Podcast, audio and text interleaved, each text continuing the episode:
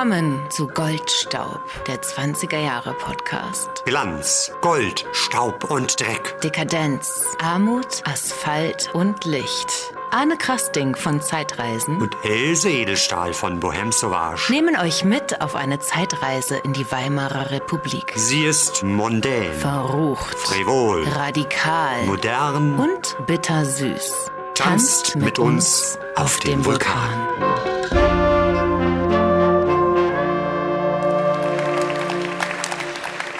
hallo, herzlich willkommen. Wunderbar. Das, das klang großartig, so hallend hier, dieses Intro. So haben wir es auch noch nie gehört. Ja, willkommen zu Goldstaub, unserer zweiten Live-Ausgabe. Also das ist noch was ganz Neues für uns. Normalerweise sitzen wir nicht vor so einer großen Menge, sondern in auf unserem. Goldstaubsofa, ganz gemütlich. Und ja, das ist unser zweiter Live-Podcast innerhalb von zwei Wochen. Ja. Der dritte folgt auch demnächst. Und vor zwei Wochen waren wir gerade in Madame Tussaud hier in Berlin unter den Linden. Denn da wurde ein Podcast aufgenommen zur neuen Babylon Berlin Staffel und haben äh, den einen der Regisseure interviewt. Das kann man dann demnächst auf unserem Kanal hören. Ja, und ich finde es auch spannend, so diese technische Weiterentwicklung, wie im Grunde wie in den 20 Jahren. Das letzte Mal hatten wir so wunderbare Mikrofone und jetzt gewissermaßen diese, diese Boxen, also moderne Lautsprecher wurden ja damals gerade erfunden, beziehungsweise 1925 gab es im Grunde den ersten äh, elektrodynamisch betriebenen Lautsprecher ähm, bei der Berliner Funkausstellung ausgestellt. Also ich fühle mich so, als machen wir wirklich eine, eine Zeitreise. Ja, die erste IFA war 1924, also vor 99 Jahren. Ja, und äh, das- nee, ja. Ja, Mathematik, äh, wir sind ja, wir sind ja eher Historiker. Ich bin Historiker, ähm, ich habe ja vorhin schon das Buch vorstellen können und das ist die, wer sie noch nicht kennt, die Grande Dame der Bohème Sauvage. Und ich würde gerne mal in die Runde fragen, wer von Ihnen äh, hat denn Goldstaub noch nicht gehört? Kurz mal den Arm heben. Ja, so die Hälfte ungefähr, würde ich sagen. Wunderbar. Wir haben hoffentlich ganz viele neue Zuhörerinnen heute gewonnen.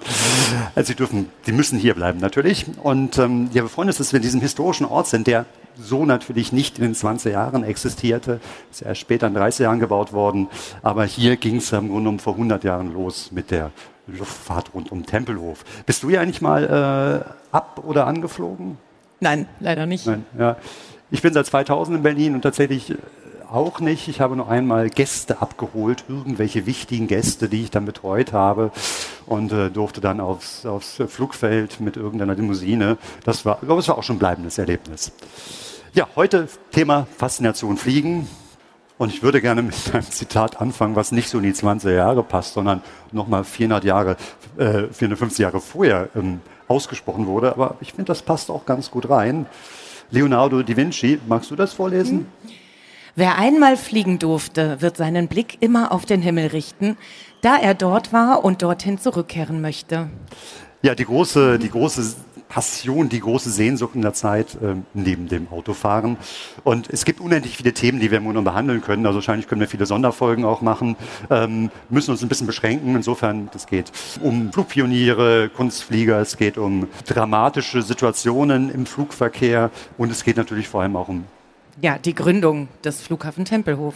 Genau. Und das bestreiten wir heute nicht alleine, sondern wir haben das Glück, dass wir profunde Experten hier in unsere Mitte gleich nehmen werden. Ja, wir möchten euch vorstellen und bitten auf die Bühne Jan Fusek und Robert Sollig von dem Podcast Auf den Tag genau. Herzlich willkommen. Ich habe euch auch ähm, was mitgebracht für unsere kleine Reise. Bitte aufsetzen. Ja, Es gibt auch noch eine schicke Fliegerbrille. es, darf, Da leidet jetzt das Mikro nicht drunter. Ah, nee, es darf jetzt fotografiert werden. Ne? Geht das mit den Mikros? Müsst ihr mal Klar. gucken? Ja, super. Müsst ihr die Technik fragen. Wenn es euch zu heiß wird, bitte. Dann, könnt ihr es, dann, dann übernehme ich gerne. Müssen wir jetzt die ganze Zeit die Dinger aufbehalten? Nein. Nein, oder? So. Was sagt das Publikum? Wie sieht Wie es aus? möchtet. Je nach Wind. Ja, fantastisch. Ja. Auf den Tag genau. Also es ist einmal schön, dass wir sozusagen, dass zwei Podcasts sich zusammenschließen.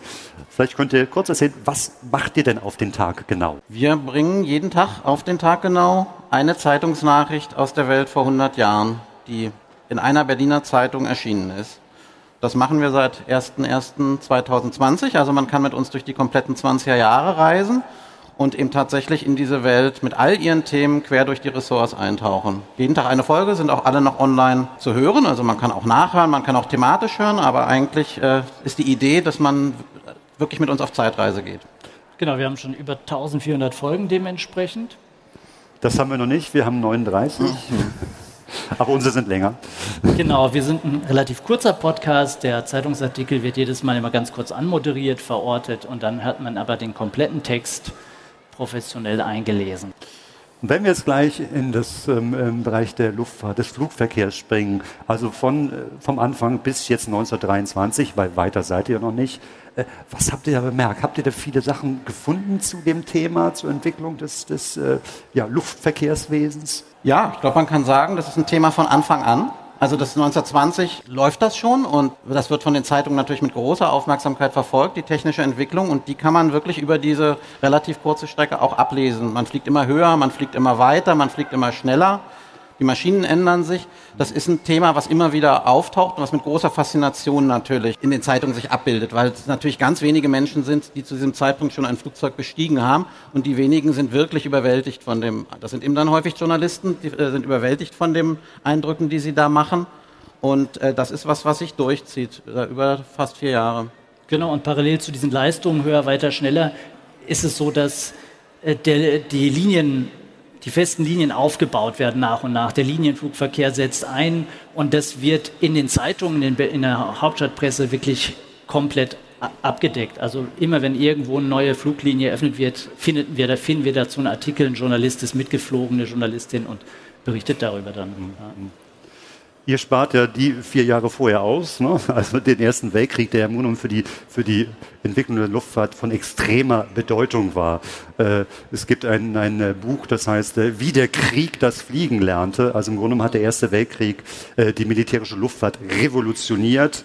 Ähm, man könnte sagen, dass die Luftfahrt die Rolle der Kavallerie, der früheren Kavallerie übernommen hat. Und die verschiedenen Kriegsmächte haben in rasanter Folge neue Flugzeugtypen entwickelt, die am Anfang nur zur Aufklärung eingesetzt wurden, aber dann wirklich auch direkt in den Kampfhandlungen. 1918 war Schluss damit und ja, für das, die Weimarer Politik, für das Deutsche Reich hat das natürlich auch Folgen, weil durch den Versailler Vertrag ähm, wurden die deutschen Fliegeeinheiten aufgelöst und ähm, dann startete gewissermaßen der Siegeszug der zivilen Luftfahrt, also die Passagierluftfahrt begann, wo ja eigens äh, Flugzeugtypen entwickelt wurden. Ich bin kein Flugzeugtypen-Experte, da haben wir wahrscheinlich hier im Publikum einige sitzen. Ja, auch nicht. Ja, auch nicht. Ähm, aber man muss zumindest erwähnen, ein wichtiger Meilenstein, der 1919 entwickelte Typ äh, Junkers F-13. Ähm, was war besonders? Ich meine, vorher waren es ja überwiegend stoffbespannte Holz- oder Stahlrohrflugzeuge und dann erstmals ein Ganzmetallflugzeug und wirklich einen Urahn oder gewissermaßen Prototyp dann für spätere Flugzeuge. Das ist ein Meilenstein, den ich spannend finde. Und dann einen, den ihr, glaube ich, auch in eurem Podcast dabei habt, ähm, nämlich die erste Fluglinie Deutschlands wird eröffnet am 6. Februar 1919. Frage ans Publikum. Die Verbindung geht vom Flugplatz in Johannisthal, Berlin. Wohin? Ich stelle Ihnen drei Möglichkeiten äh, zur Wahl. Es ist A. Hamburg, B. München, C. Weimar. A, B, C. Dankeschön.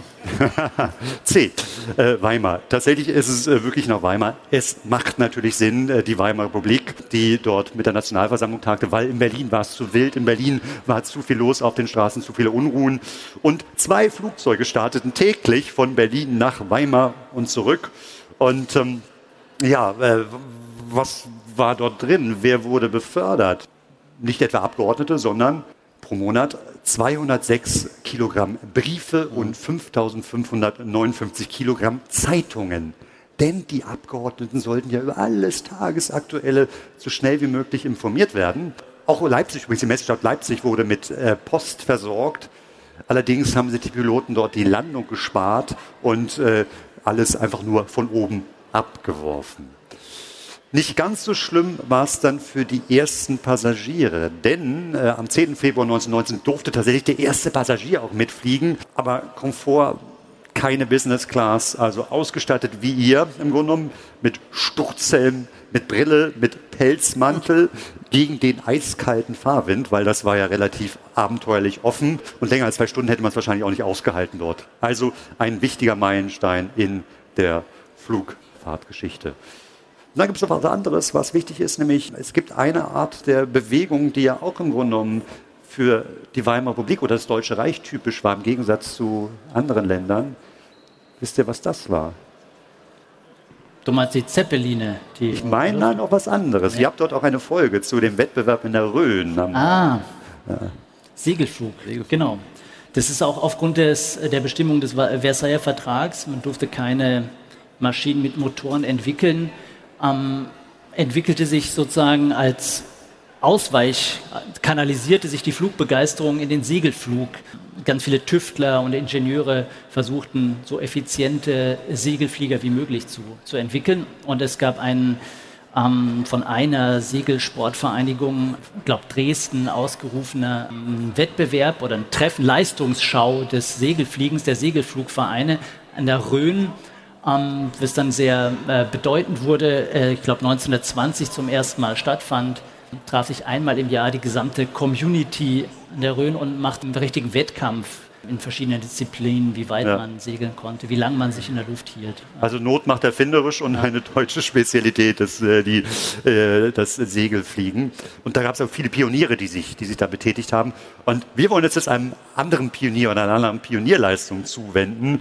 Und das habt ihr sehr schön aufgenommen in einem eurer Texte. 3. November 1922 im Flugzeug über den Großglockner, wo ein Pressevertreter dabei ist, äh, als erstmals ein vollbesetztes Verkehrsflugzeug über das Alpenhochgebiet fliegt. Und wir haben diesen Artikel in Auszügen für euch dabei.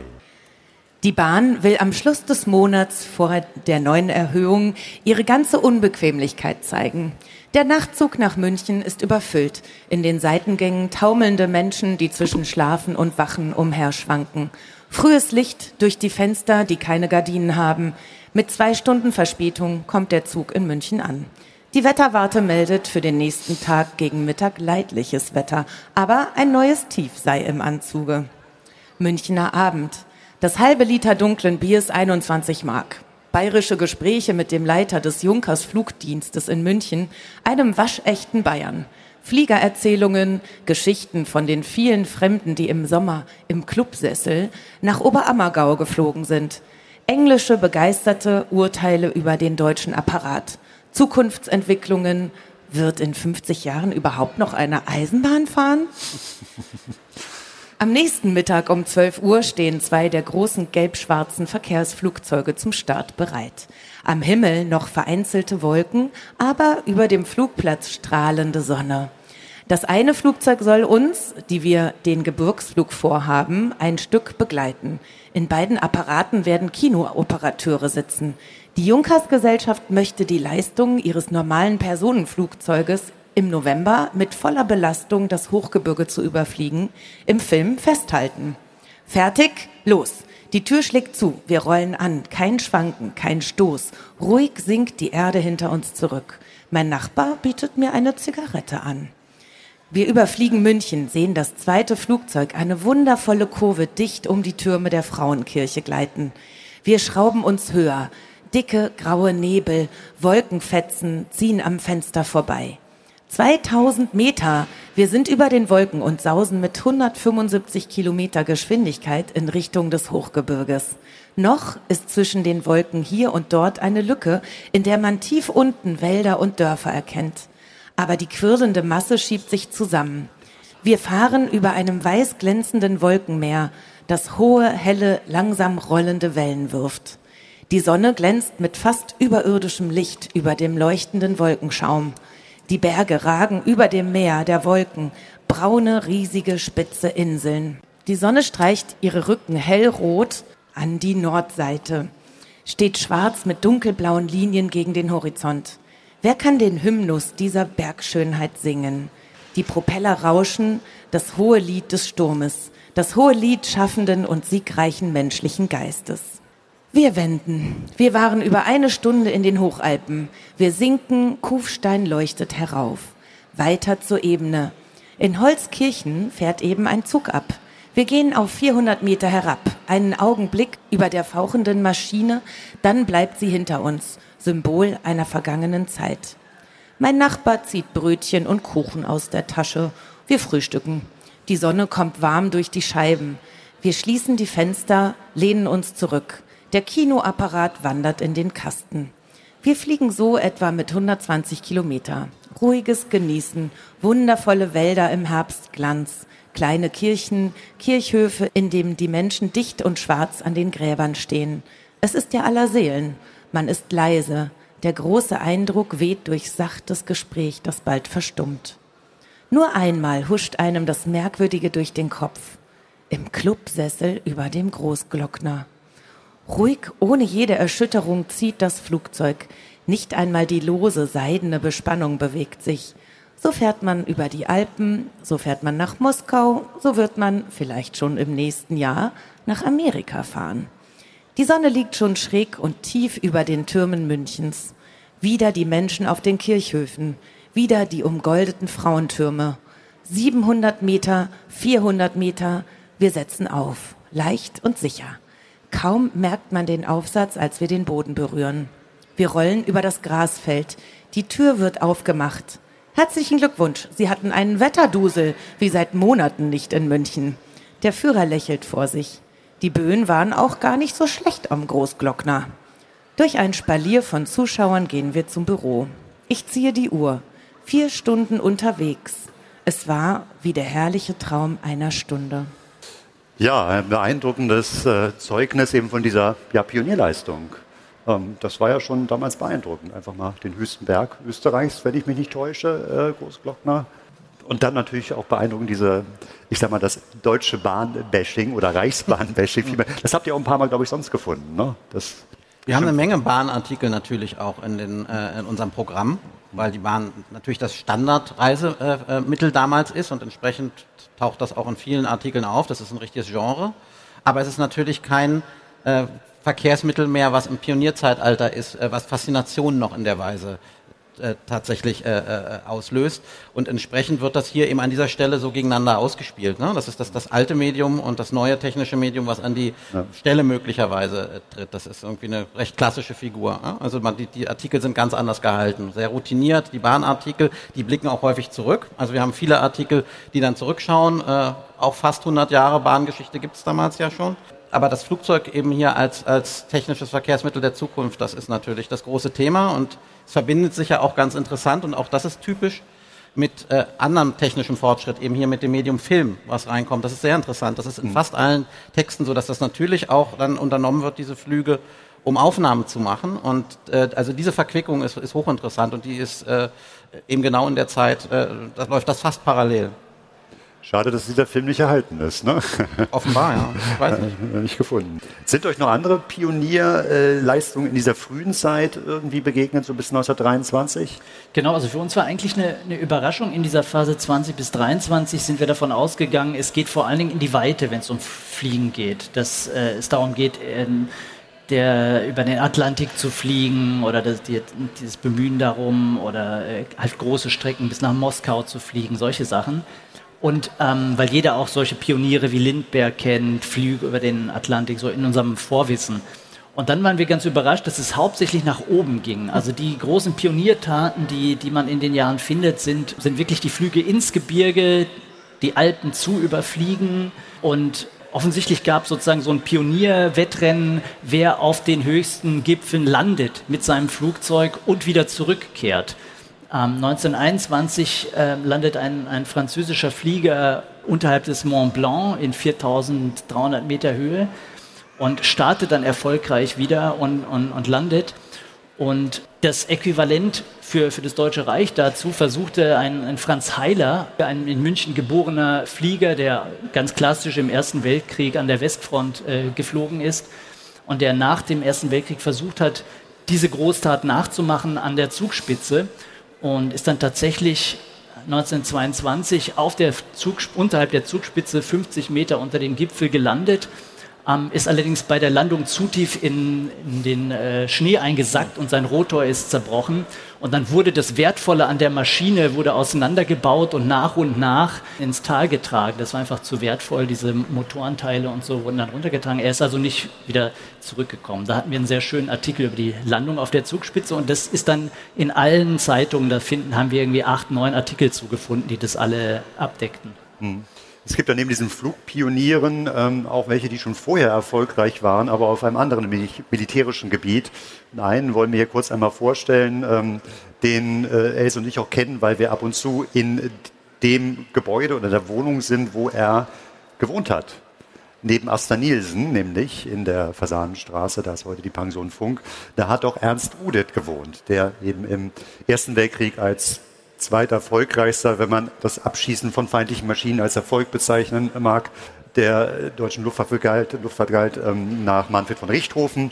Und danach, gewissermaßen ohne Job, hat er sich auf eine andere Art des Fliegens konzentriert, nämlich das, das Kunstfliegen oder die Luftakrobatik. Also indem er Loopings gemacht hat oder teilweise verkleidet als, als verrückter Clown oder verrückter Professor mit Zylinder, äh, falschen Bart und Perücke ist er dann geflogen, hat das finde ich sehr beeindruckend, so tief geflogen, dass er ein Taschentuch aufgreifen konnte vom Boden und war ein wirklich äh, ein Fliegerass und hat auch viel Geld dafür bekommen.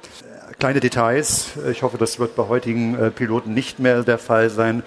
Er hat im Cockpit gerne geraucht natürlich und sich auch vor bestimmten Flügen ein, ein bisschen Cognac genehmigt. Das hilft ihm dann, noch ein bisschen sicherer äh, durch die Luft zu kommen. Ja, also einer der großen Gestalten, auch die später gewürdigt wurde durch das Buch und den Film des Teufels General, also Kurt Jürgens als äh, Ernst Udet später in dem Film. Allerdings äh, gab es auch viele Pionierinnen in der Luftfahrt. Eine, äh, Melly Bese, wird hier auch im Flughafen äh, geehrt. Andere Namen Liesel Bach, Thea Rasche oder Elli Beinhorn. Ja, wir haben uns Ellie Beinhorn rausgesucht, die tatsächlich eine der berühmtesten deutschen Flugpionierinnen war. Sie wurde geboren 1907 in Hannover in einer ganz normalen bürgerlichen Familie und als sie gerade mündig wurde, war sie bei einem Vortrag von dem berühmten Ozeanflieger Hermann Köhl. Den hörte sie sich an und äh, das war kurz nachdem Charles Lindbergh auch die Transatlantiküberquerung geschafft hatte, war dieser Hermann Köhl in die andere Richtung, also von Ost nach West geflogen. Und bei diesem Vortrag wurde Ellie, 21-jährig, klar, fliegen, das ist mein Ding, das will ich auch. Ihre Eltern hielten sie für total übergeschnappt und wollten deswegen auch mit ihr zum Arzt. Aber da sie ja nun eben schon volljährig war, 21, ließ sie sich überhaupt nicht beirren, nimmt ihr Sparbuch und investiert in ihre Fliegerausbildung. Und die erste Maschine, die sie dann fliegt, beschreibt sie folgendermaßen. Es war ein Klemmtiefdecker mit einem 20-pferdigen Mercedes-Motor, alles aus Sperrholz und ein bisschen Leinwand. Aber es hatte einen hervorragenden Gleitwinkel und war natürlich offen. Ihre Eltern nach und nach waren sie dann von der Anständigkeit dieses Berufes dann doch überzeugt und haben sie dann auch unterstützt, so dass sie 29 hier in Berlin bereits ihren Pilotenschein erwerben konnte. Ihr allererster Alleinflug, das Gefühl, vollkommen frei und losgelöst zu sein. Später sagt sie, bei stundenlangem Flug allein zwischen Himmel und Erde, da stellt sich schon manchmal das Gefühl der Einsamkeit ein. Aber das sei eben der Preis, den man für die aufregenden persönlichen Entdeckungen zahlen müsse. Wenn man allein fliegt, sind fünf, sechs, acht Stunden schon eine sehr lange Zeit, weil ja die gesamte direkte Angespanntheit, die man beispielsweise beim Autofahren hat, wegfällt. Besonders bei gutem Wetter. Und dann habe sie auch manchmal Karten geschrieben und Löcher gestopft und Knöpfe angenäht während des Fliegens bei gutem Wetter. Auch interessant ist, dass Notlandungen sozusagen, also vor allem in der Anfangszeit, zum Daily Business gehören. Zum Beispiel bei einer Strecke von Berlin bis Königsberg rechnete sie schon von Anfang an mit zwei bis drei Notlandungen. Da sucht man sich dann einen schönen Acker bei einem Gutshof aus und wartet, bis der Pferdewagen kommt und jemand ihr hilft. Meistens ging es dann darum, die Zündkerzen zu wechseln oder sauber zu machen. Ja, und wie ihr euch denken könnt, ist das Fliegen zu der Zeit, also Ende der 20er Jahre sind wir ja jetzt, für Frauen eine eher ungewöhnliche Beschäftigung. Denn Frauen sind aus der kommerziellen Luftfahrt ausgeschlossen. Das heißt, sie dürfen zwar Passagiere transportieren, aber sie dürfen dafür kein Geld nehmen, also kein Geld damit verdienen. Und um ihre Leidenschaft trotzdem finanzieren zu können, macht sie dann, wie viele andere weibliche Kolleginnen, macht sie dann Kunstflüge und Werbeflüge. Das nennt sie dann Reklamefliegen, um über den Winter zu kommen. Ihre eigentliche Passion ist aber weder das Kunstfliegen noch das Reklamefliegen, sondern lange Flugreisen. Ich bin einfach der geborene Expeditionstyp. Ich muss unbegangene Wege gehen. Das ist für mich das Entscheidende. Das, was ich an schnellen Sachen gemacht habe in der Fliegerei, war irgendwie nur so ganz am Rande. In Wirklichkeit ging es mir nur um das Erleben von Dingen auf nicht ausgetretenen Pfaden. Und im Januar 31 ist es dann endlich soweit, dass sie im Rahmen einer Expedition einen Alleinflug nach Afrika unternehmen kann. Dabei überfliegt sie Spanien, Gibraltar, macht Zwischenstopp in Rabat und weitere Stationen sind Casablanca und Dakar. Und dann ist da Expedition, da werden Fotos gemacht, das ist im Rahmen ähm, für ein naturwissenschaftliches Museum. Und auf dem Rückweg da fliegt sie dann quer über die Zentralsahara und muss im Niger notlanden wegen eines Motorschadens. Sie trifft dort dann glücklicherweise auf einheimische Nomaden. Die haben dann natürlich äh, Verständigungsprobleme. Aber einer ist dann so schlau und versteht irgendwie, was passiert ist und äh, läuft dann nach Timbuktu in die nächste Stadt und holt dort Hilfe. Ihre Maschine muss geborgen werden und dann auch verschifft werden. Aber zum Glück wird sie sehr spendabel von der Berliner Zeitung unterstützt, die ihr dann eine Ersatzmaschine zur Verfügung stellt. Und knapp vier Monate später landet sie dann hier in Berlin auf dem Tempelhofer Feld. Und das ist der Moment, der sie dann berühmt macht. Aber noch berühmter wird sie, als sie dann knapp ein halbes Jahr später ihr nächstes großes Projekt beginnt, nämlich die Weltumrundung im Alleinflug. Und die zu erzählen, das wäre jetzt ein abendfüllendes äh, Unterfangen. Ja. Daher möchte ich euch einfach empfehlen, ein Mädchen fliegt um die Welt, von der Fliegerin selbst geschrieben, dieses Buch.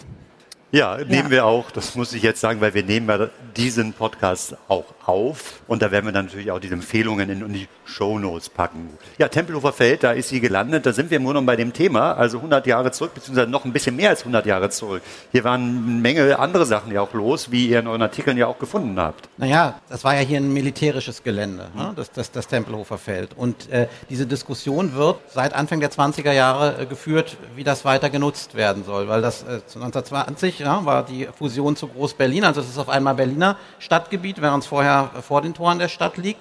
Und diese äh, Diskussion wird auch in den Zeitungen geführt. Mhm. Es gibt hier äh, eine Zeit lang äh, auch äh, Bebauung, die aber temporärer Art ist. Und relativ schnell kommt die Idee auf, dass man das als äh, Flughafen, als Flugbahnhof nutzen könnte. Flugbahnhof, Flugbahnhof, Flugbahnhof ist der anfangs der Begriff, genau, ja. Genau. Und zwar gibt es ja andere Flugbahnhöfe, Starken und Johannisthal, die sind schon in Betrieb, aber die liegen weit draußen. Und dieses Argument der City-Nähe, das ist ein bemerkenswert wichtiges in der Debatte äh, ob das hier umgewidmet äh, werden soll. Und da spielt auch die Post interessanterweise wieder eine Rolle, aber eben auch das Argument, wenn ich nach Bremen, äh, von Bremen nach Berlin äh, anderthalb Stunden fliege und dann zwei Stunden brauche, um aus Johannisthal oder aus Starken in die Stadt zu kommen, das wird auch ventiliert. Und das ist, glaube ich, die Vorgeschichte. Und dann geht's am Ende dann doch relativ schnell, also zumindest verglichen mit heutigen Maßstäben, wenn man an äh, Flughafenbauten denkt. Ja, relativ schnell. Und ähm, wir machen jetzt eine, eine ganz verrückte Zeitreise eigentlich, weil ähm, auf den Tag genau sendet ja genau das, was äh, vor 100 Jahren passiert ist. Wir werden jetzt über das erzählen, was ähm, also, was, äh, morgen, was morgen, nämlich am 8. Oktober 1923 in der Vossischen Zeitung stand. Luftbahnhof Tempelhofer Feld. Betriebsübergabe durch die Stadt. Heute Vormittag um 10 wurde auf dem Tempelhofer Felde der neue Flughafen durch den Stadtbaurat Dr. Adler den beiden Luftverkehrsgesellschaften Junkers und Aeroloid AG zur regelmäßigen Benutzung übergeben. Von einer großen Feier hatte man mit Recht wegen des Ernstes der Zeit abgesehen. Trotzdem hatten sich Hunderte und Aberhunderte von Menschen, besonders Jugend, eingefunden, die von einem berittenen Schutzpolizeiaufgebot humorvoll in den notwendigen Schranken, die nur durch einen dünnen Drahtzaun angedeutet waren, gehalten wurden. Kurz nach 10 Uhr versammelten sich Vertreter der Stadt, darunter der Direktor des Nachrichtenamtes Brennert, Vertreter des Reichsluftamts, die flugwissenschaftlichen Vereine und alle abkömmlichen Vertreter der beiden Luftverkehrsgesellschaften in dem schmucken Empfangszimmer des Luftbahnhofs und ließen sich vom Dr. Adler die Entstehungsgeschichte des Lufthafens erzählen. Berlin hat zusammen mit den Luftverkehrsgesellschaften ringen müssen, bis es sich den Platz, den bestgelegenen, den eine Hauptstadt Europas haben konnte, sicherte. Nur der tatkräftigen Zusammenarbeit aller Interessenten gelang es, oft unterbrochen von Streiks und neuen Kompetenzkonflikten, endlich das Gebäude in die Hände der Stadt Berlin zu bringen und die zunächst nur provisorischen Bauten und die Einebnung des Platzes auszuführen. Nach Dr. Adler erinnerte sich Major von Tschudi vom Deutschen Aeroclub an die Geschichte des Luftverkehrs und die ersten Anfänge des Flugplatzwesens und sprach seine Glückwünsche aus. Flugplanmäßig um 10.30 Uhr vormittags erhob sich der silbergraue Junkers Aluminiumvogel, gesteuert von dem Chefpiloten Ahland, besetzt mit zwei Passagieren und zog im Scheine der eben aus dem Dunst aufgetauchten Sonne nach einer Ehrenrunde in der Richtung auf München, also nach Süden zu, davon. Wenige Minuten später brauste wieder ein Motor und eine zweite Aluminiummaschine. Der dunkelgrüne Dornier Komet, gelenkt vom Piloten Karloff, stieg gleichfalls mit zwei Fluggästen besetzt in der Richtung nach Danzig-Königsberg auf. Leider ist der Platz noch nicht ganz fertig. Noch arbeiten Hunderte von Erwerbslosen daran. Daher können die schweren englischen Maschinen, die von London über Hamburg Berlin erreichen, noch nicht auf dem Tempelhofer Felde landen. Sie müssen in dieser Flugperiode noch nach Starken fliegen. Aber im kommenden Frühjahr ist der ganze Platz eingeebnet und die Grasnarbe bewachsen und dann kann auch das dritte Gleis mit der Richtung England in Betrieb genommen werden. Bis dahin sind auch die Zufahrtswege und die Verbindungen mit Straßenbahn und Untergrundbahn weiter vorangeschritten, wie der Vertreter der Stadt zusichern konnte. Dann kann Berlin sich rühmen, alles, was es bisher auf dem Gebiete des Luftverkehrswesens versäumt hatte, in großer Schnelligkeit wieder aufgeholt zu haben. Ja, das ähm, können Sie morgen komplett hören. Das war nur ein kurzer Auszug eben im Podcast auf den Tag genau. Ich würde eine Sache noch mal eingehen. Es wird ja dieser äh, Stadtbaurat für Verkehr Adler erwähnt und äh, das war wirklich so eine visionäre ähm, treibende Kraft bei der bei der Realisierung des, des neuen Flughafens. Ich finde auch lustig, wie ihm, äh, diese Namen sich immer ändern. Also Flughafen, er hat von Flugfeld vorher gesprochen. Es gibt den Namen Lufthafen, Aerodrom, aber im Grunde genommen hat Adler wohl erst diesen Begriff Flughafen geprägt. Also der tauchte damals, äh, poppte der dann so auf auf und wurde eben immer populärer. Und heute, ja, würde man ja selten äh, vom Lufthafen sprechen.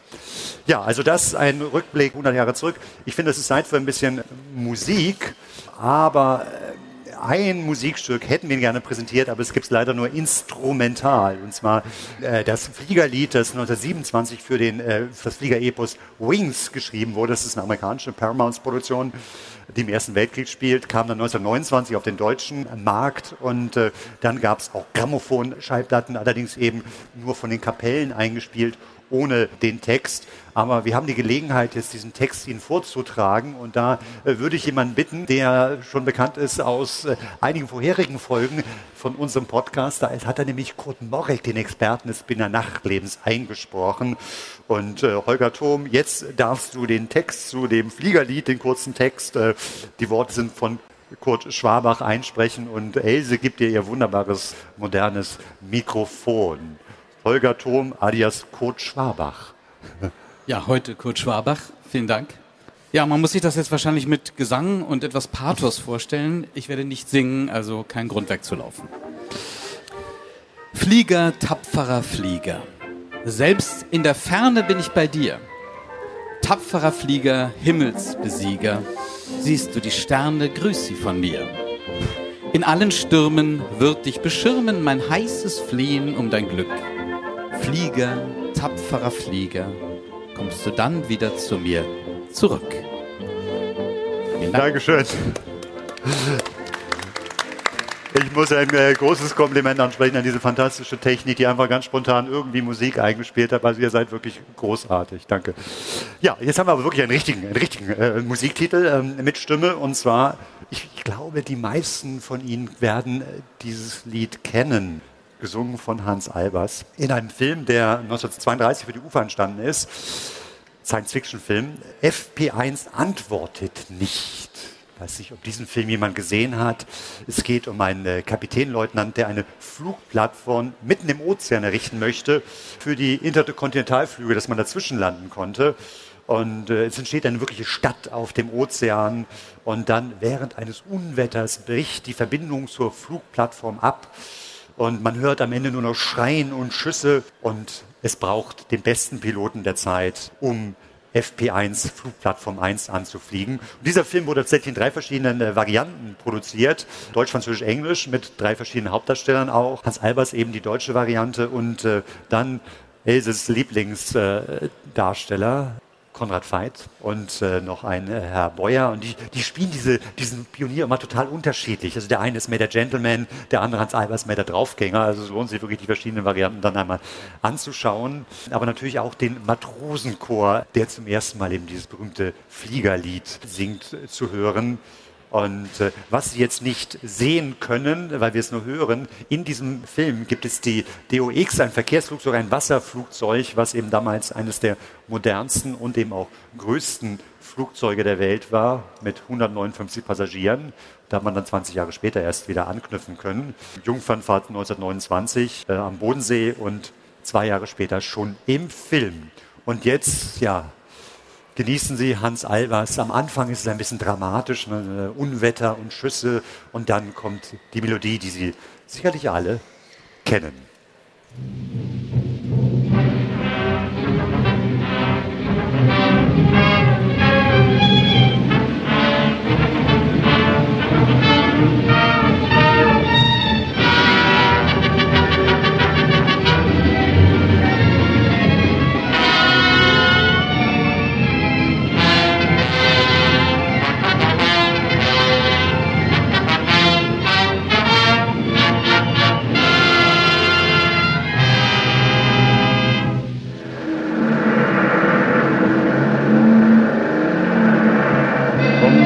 Nordpol zum Südpol ist nur ein Katzensprung. Wir fliegen die Strecke bei jeder Witterung. Wir warten nicht, wir starten, was immer auch geschieht. Durch Wind und Wetter klingt das Fliegerlied. Flieger, grüß mir die Sonne, grüß mir die Sterne und grüß mir den Mond. Dein Leben, das ist ein Schweben durch die Ferne, die keiner bewohnt. Schneller und immer schneller rast der Propeller, wie dir's grad gefällt. Piloten ist nichts verboten, drum gib Vollgas und flieg um die Welt. Such dir die schönste Sternenschnuppe aus und bring sie deinem Mädel mit nach Haus.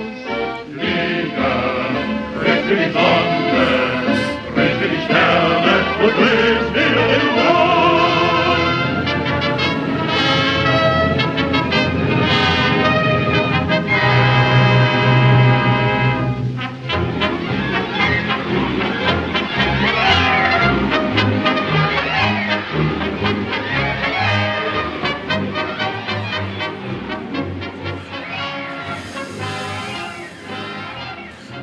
Hans Albers, 1932. Wir haben uns sehr gefreut, dass äh, ich dachte manchmal, das ist später entstanden, das Lied, also nach 1933, also nicht mehr in unseren 20 Jahre Podcast reingehören, aber es war 1932. Ja.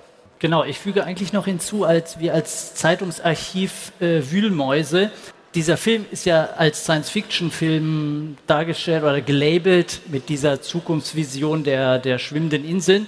Und wir haben tatsächlich 1922 einen Artikel in der BZ am Mittag gefunden, wo von amerikanischen Ingenieuren berichtet wird, die genau dieses Ziel verfolgen, die schwimmende Inseln mit riesigen Ketten am Meeresboden vertauen wollen, um eben den Schiffs, sowohl den Schiffsverkehr über den Atlantik mit Motorbooten zu ermöglichen, mit so ähm, Auftankstationen oder eben auch den, den Flug über den Atlantik mit Wasserflugzeugen, dass man immer wieder Zwischenlandungen macht. Also das war ein ganz konkretes Projekt, das damals verfolgt wurde. Ja, ja, beeindruckend, ja. Science man, Fiction. Wo man auch wieder merkt, nicht nur das Flugzeug ist ein ganz modernes Medium damals, nicht nur die, der Film, sondern auch die Zeitung. Also Tageszeitung ist damals das Leitmedium und nimmt vieles vorweg, was erst Jahre später im Film und dann in der Wirklichkeit realisiert werden kann. Ja. ja, danke an euch beiden für eure unermüdliche Arbeit und vor allem danke, dass ihr dreiviertel Stunden lang tapfer diese ähm, Kopfbedeckung aufbehalten habt. Jetzt dürft ihr sie abnehmen, denn wir sind, danke. Jetzt höre ich euch auch wieder. denn wir sind äh, am Ende angekommen. Ja, wir haben uns sehr beeilt. Wir mussten sehr viel streichen. Das Thema ist natürlich noch extrem viel weiter. Ja, eine Sache haben wir überhaupt nicht, überhaupt nicht behandelt. Ne? Was denn? Zeppeline. Ja, und, und das, auch Heißluftballons ja, und so weiter. Ja, ja. die ja nicht ja, also fliegen, sondern fahren. Ja, ja, das habe ich von Else gelernt. Ja, es gibt diesen Unterschied zwischen Fahren und Fliegen am Himmel und auch zwischen äh, schwerer als Luft und leichter als Luft. Ne? Also ja. leichter als Luft, das sind halt Heißluftballons, Gasluftballons, Zeppeline, die schweben dadurch, dass eben die Luft da drin leichter ist oder das Gas eben entsprechend. Und die anderen, die schweren, die dann fliegen, das sind die motorisierten mit Antrieb. Also ich finde, wir machen eine Folge zu den, äh, den, den äh, schwebenden äh, Zeppelin. Man muss sich vorstellen, ja. was da für ein Luxus in den Zeppelin war. Unfassbar. Also wer Babylon Berlin die neue Folge gesehen hat, wieder, da kriegt man so einen kleinen Eindruck. Das war wirklich beeindruckend, mit welchem ja, äh, Aufwand, mit welchem Komfort die Gäste dort betreut werden. Das für eine andere äh, Podcast-Folge. Jetzt bleibt uns einmal nochmal euch zu danken und uns bleibt hinzuweisen auf den nächsten Live-Termin der ist tatsächlich, das muss man mal rechnen, in zwei Wochen, ne? am 24.10. Ja, und zwar in der Amerika-Gedenkbibliothek, unsere nächste Live-Podcast-Aufnahme zum Thema Kaufrausch, Kaufhäuser in den 20er Jahren. Genau. Und äh, wenn Sie Fragen haben, wir stehen hier noch ein bisschen bereit und uns gefreut, hier in diesen grandiosen Hallen äh, zu sein, zum zweiten Mal live. Ich hoffe, es hat ein bisschen Spaß gemacht und ja, das nächste Mal hören wir uns dann oder wir sehen uns dann in der zentralen Landesbibliothek. Vielen Dank. Vielen Dank.